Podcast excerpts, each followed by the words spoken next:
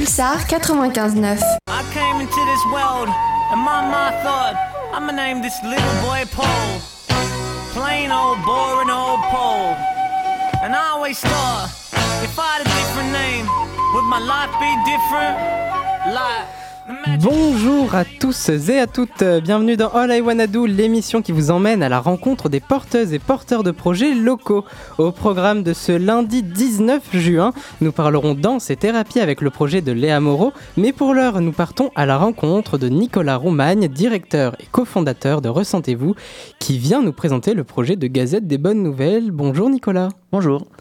Pour commencer, quel a été votre, votre parcours jusqu'ici et qu'est-ce qui vous a amené à devenir directeur et cofondateur de Ressentez-vous?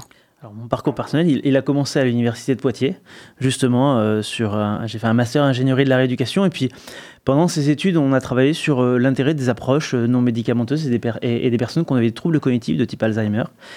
Et puis avec euh, un de mes partenaires euh, des bancs euh, des bancs d'étudiants, Guy Le Charpentier, on a voulu bah, répondre à ce besoin qu'avaient les personnes âgées sur les approches non médicamenteuses, qui étaient encore très très peu développées en 2007 quand on a, quand on a fondé.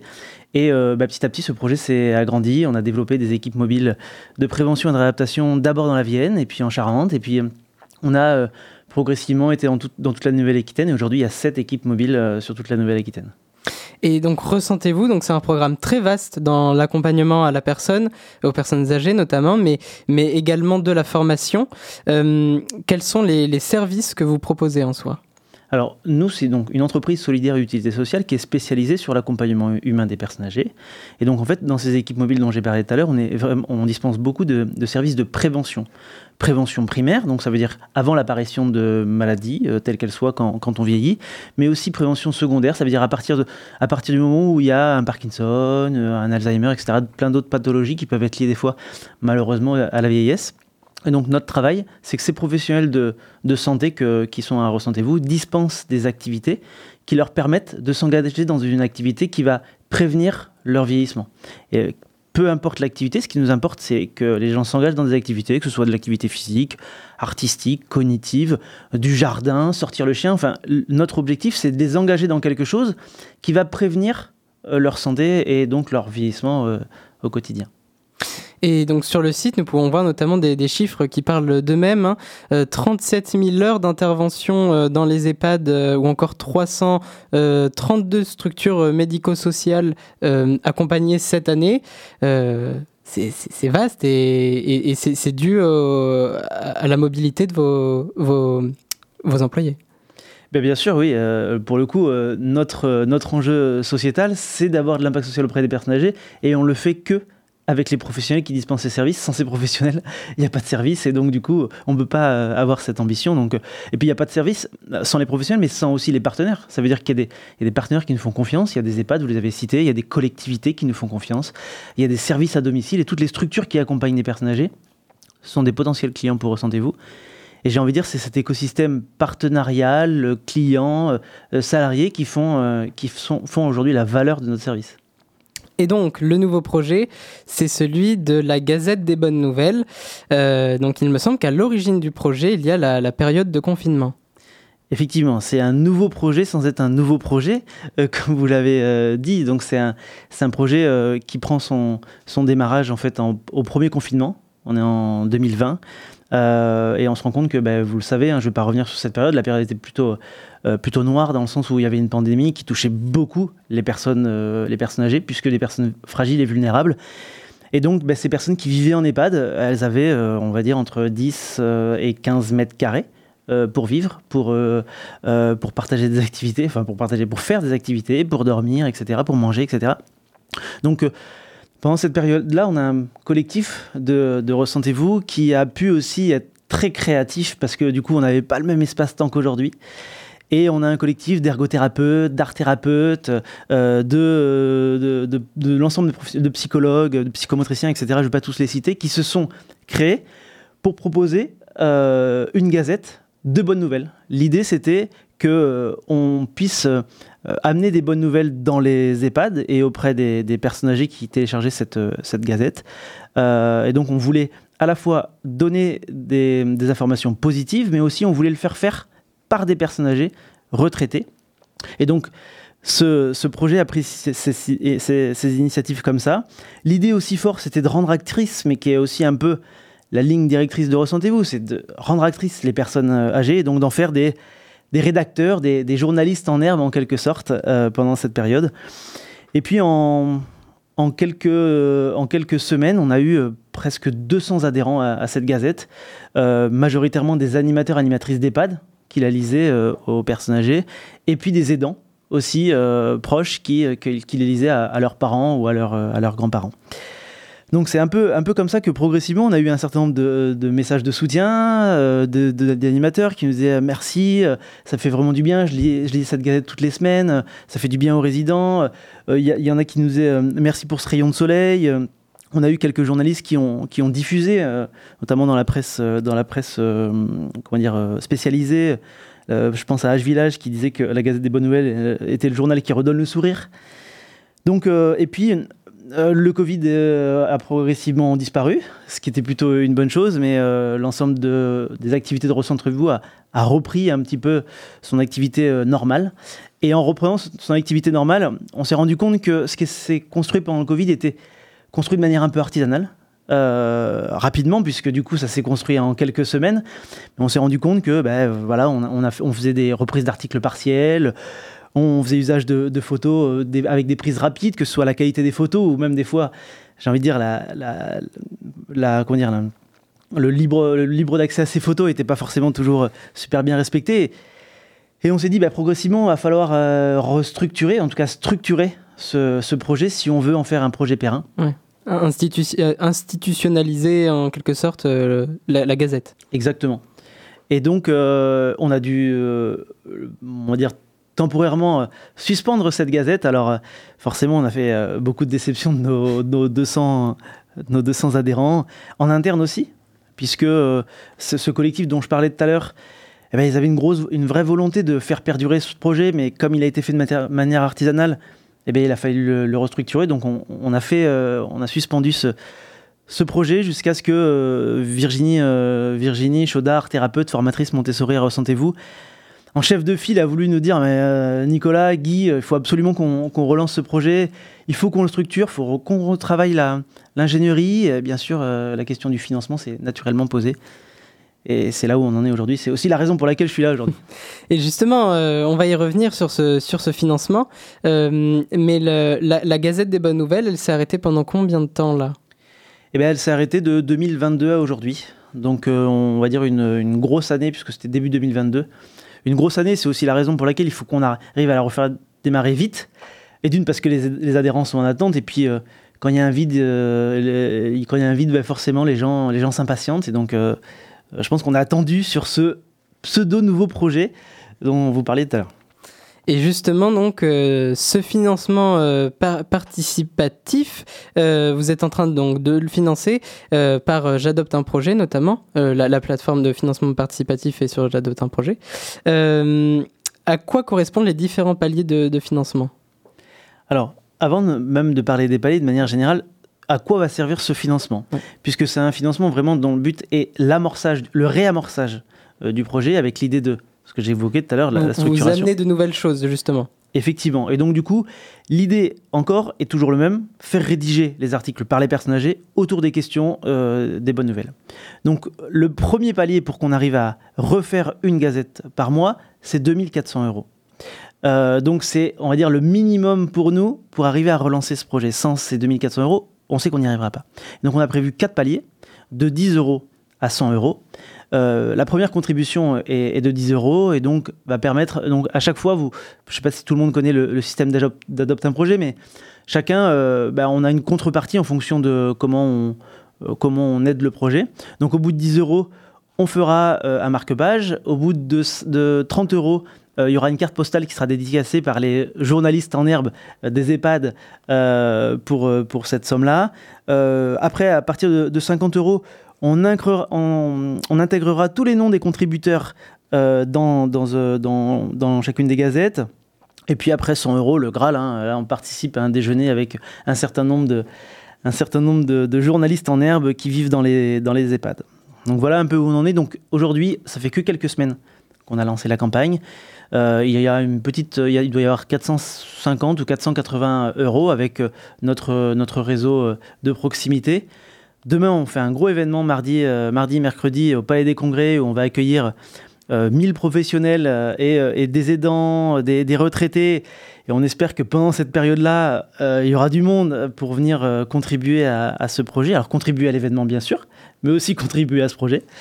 Et donc on espère qu'on euh, va atteindre bah, fin de semaine déjà ce premier palier. En tout cas, c'est notre objectif. D'accord, donc l'objectif est de franchir le premier palier à la fin de la semaine. Est-ce que vous, voyez un peu dans, les temps pour l'instant ou... Il reste, il reste 2000 euros pour atteindre ce premier palier. 2000 euros, c'est, si je dis pas de bêtises, 40 fois 50 contributeurs. Euh, non, non. 40 euh, contributeurs à 50 euros, je vais y arriver. Donc, euh, pas grand monde en, quelque sorte. donc, du coup, l'idée, c'est d'utiliser aussi l'ensemble des médias, celui que vous nous proposez ce matin, pour arriver à avoir ces 40 personnes à 50 euros. Très bien, merci. Et donc, si on veut vous contacter, comment fait-on? Et si on veut participer à ce financement participatif, euh, où est-ce qu'on va?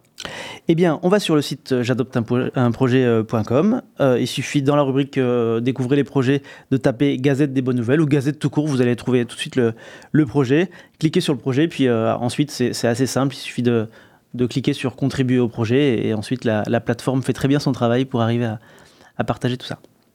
Très bien, eh bien merci beaucoup Nicolas d'être venu euh, en studio pour nous parler de, de cette gazette des bonnes nouvelles. Euh, avant de retrouver euh, Léa Moreau, il est temps de faire une courte pause musicale avec un extrait du nouvel album du groupe Niorte Colors in the Street. L'album c'est Let's Talk et le morceau c'est Paralyzed.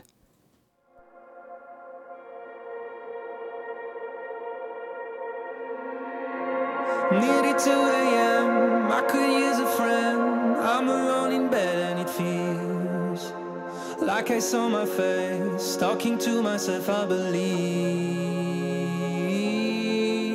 Let me be afraid of who is in my head, scared it might be clever to leave.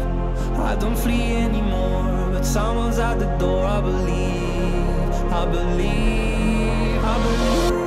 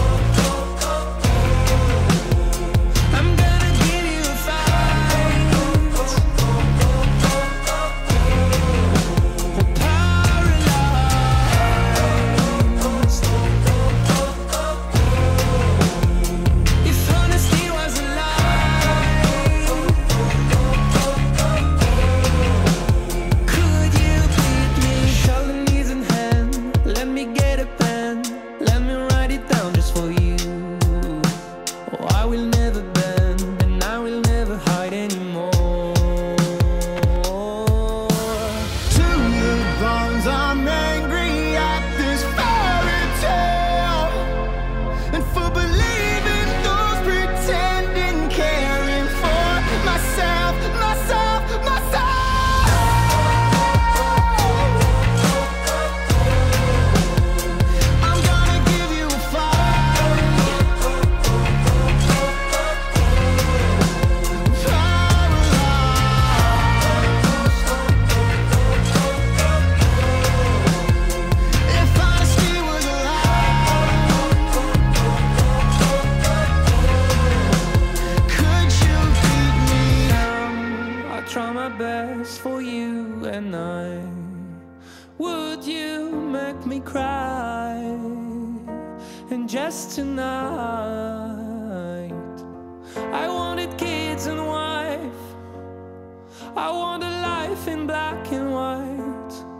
I got at least to try. No wonder why I still don't see the light.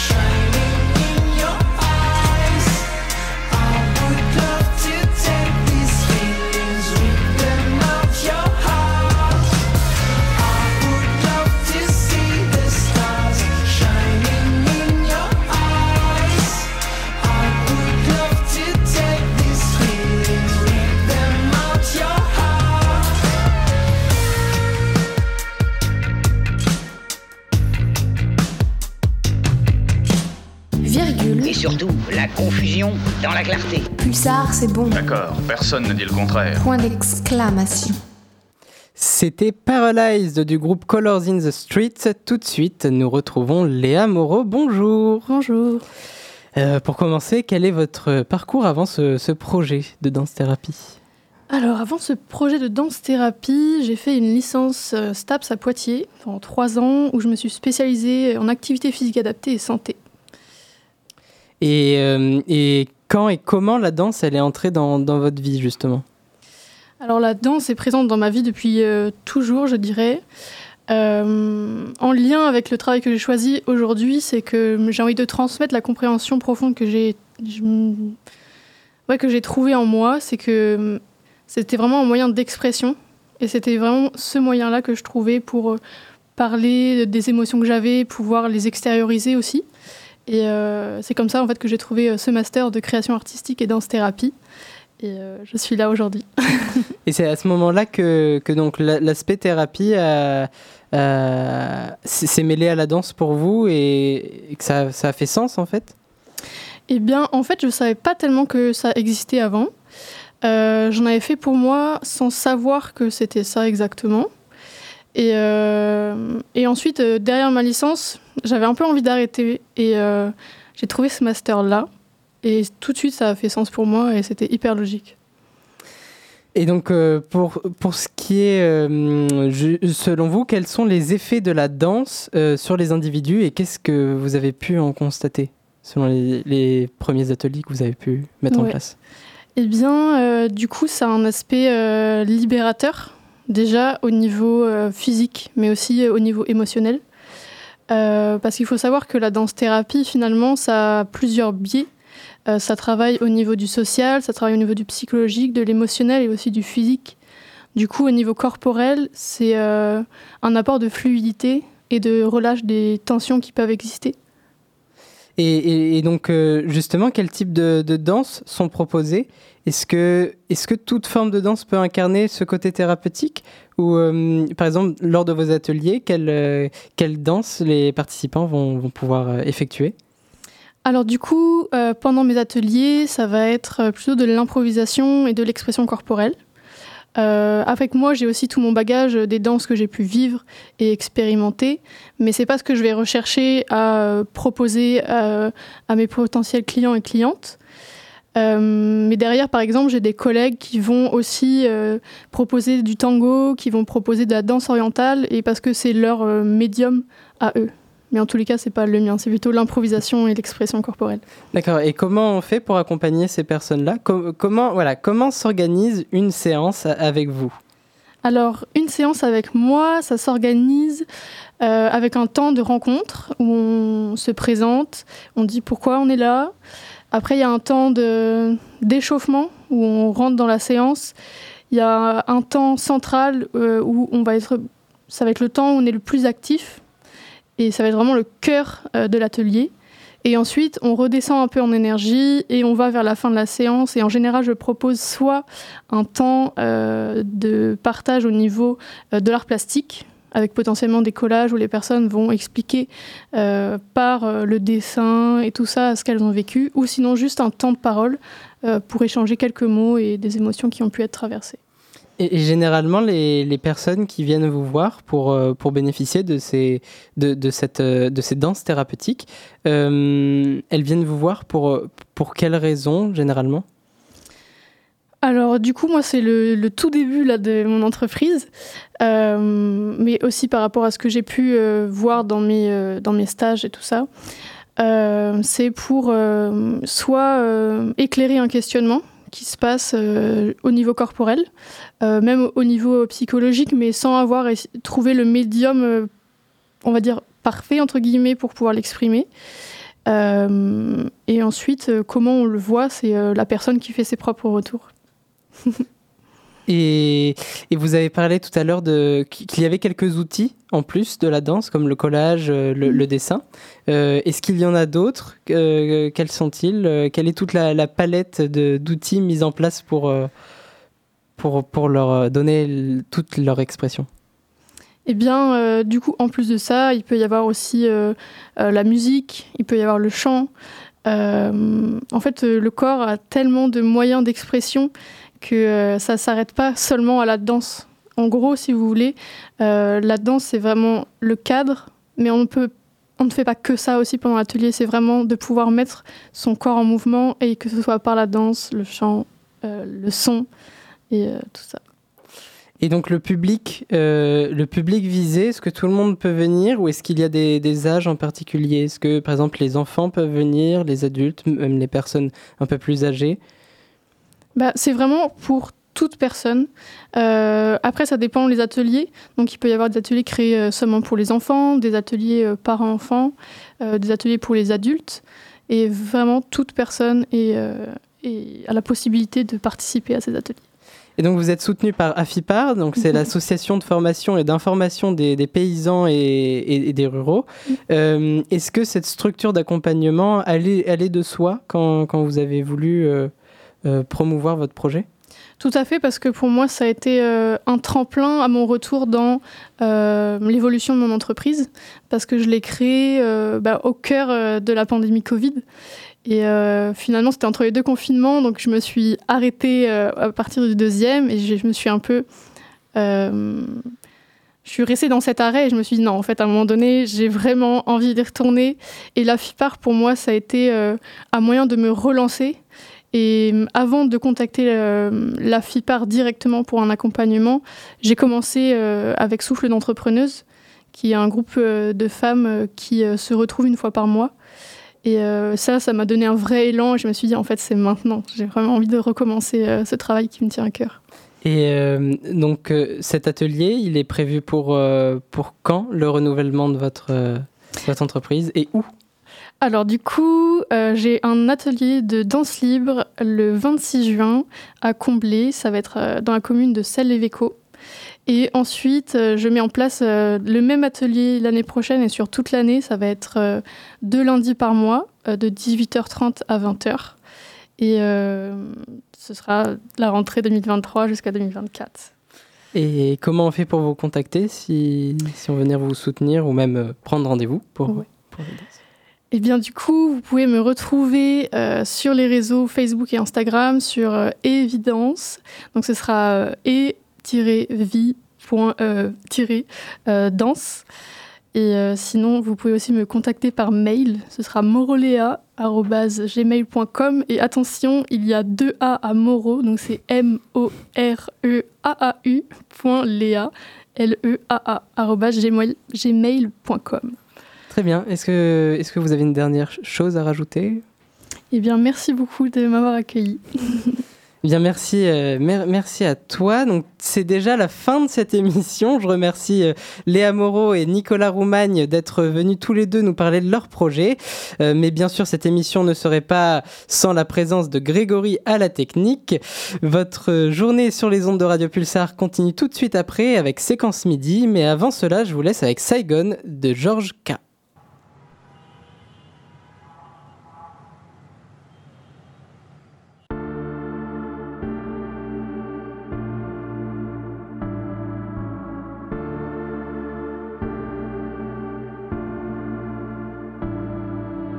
J'habite dans une M, petite ruelle de Bintan. 7 heures du mat, ma voisine allume son réchaud au butane. Les femmes assises à même le sol découpent des légumes.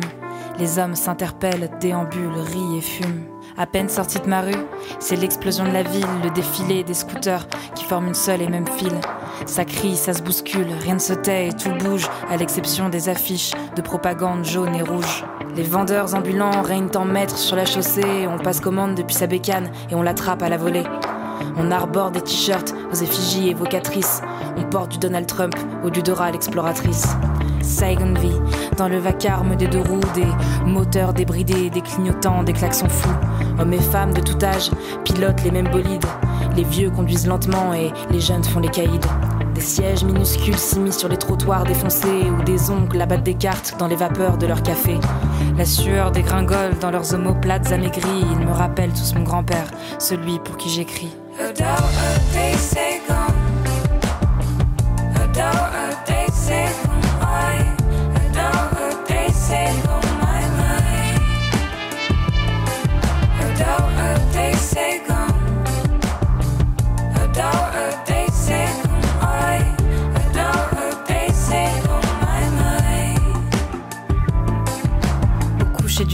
Moi j'aime monter en haut d'un pont, regarder le trafic en contrebas, filer comme un banc de poissons incandescent. La nuit se couche sur Ho Chi Minh qui s'enfuit vers la banlieue pour dîner avec sa famille. Ho Chi Minh ne dort pas, non, elle somnole sous les réverbères, gardée par les taxis, les mendiants et les grands-mères. Le monstre s'endort et ronfle doucement, et Ho Chi Minh ressemble alors au Saigon d'avant. Sauf à Bouvienne, là il fait jour au milieu de la nuit. Les couches tard s'entassent sur les terrasses à bas prix. Les néons aveuglants se mêlent aux cris des serveurs, des enfants vendent des mouchoirs et des femmes leur faveur. Parmi la foule agglutinée sur les trottoirs qui empestent, y la bande classique de mecs en road trip Asie du Sud-Est. Certains gueulent, leur commandent comme des colons aux serveuses qui ne parlent pas anglais et qui n'ont jamais pris l'avion. À elles, leur boss arrive.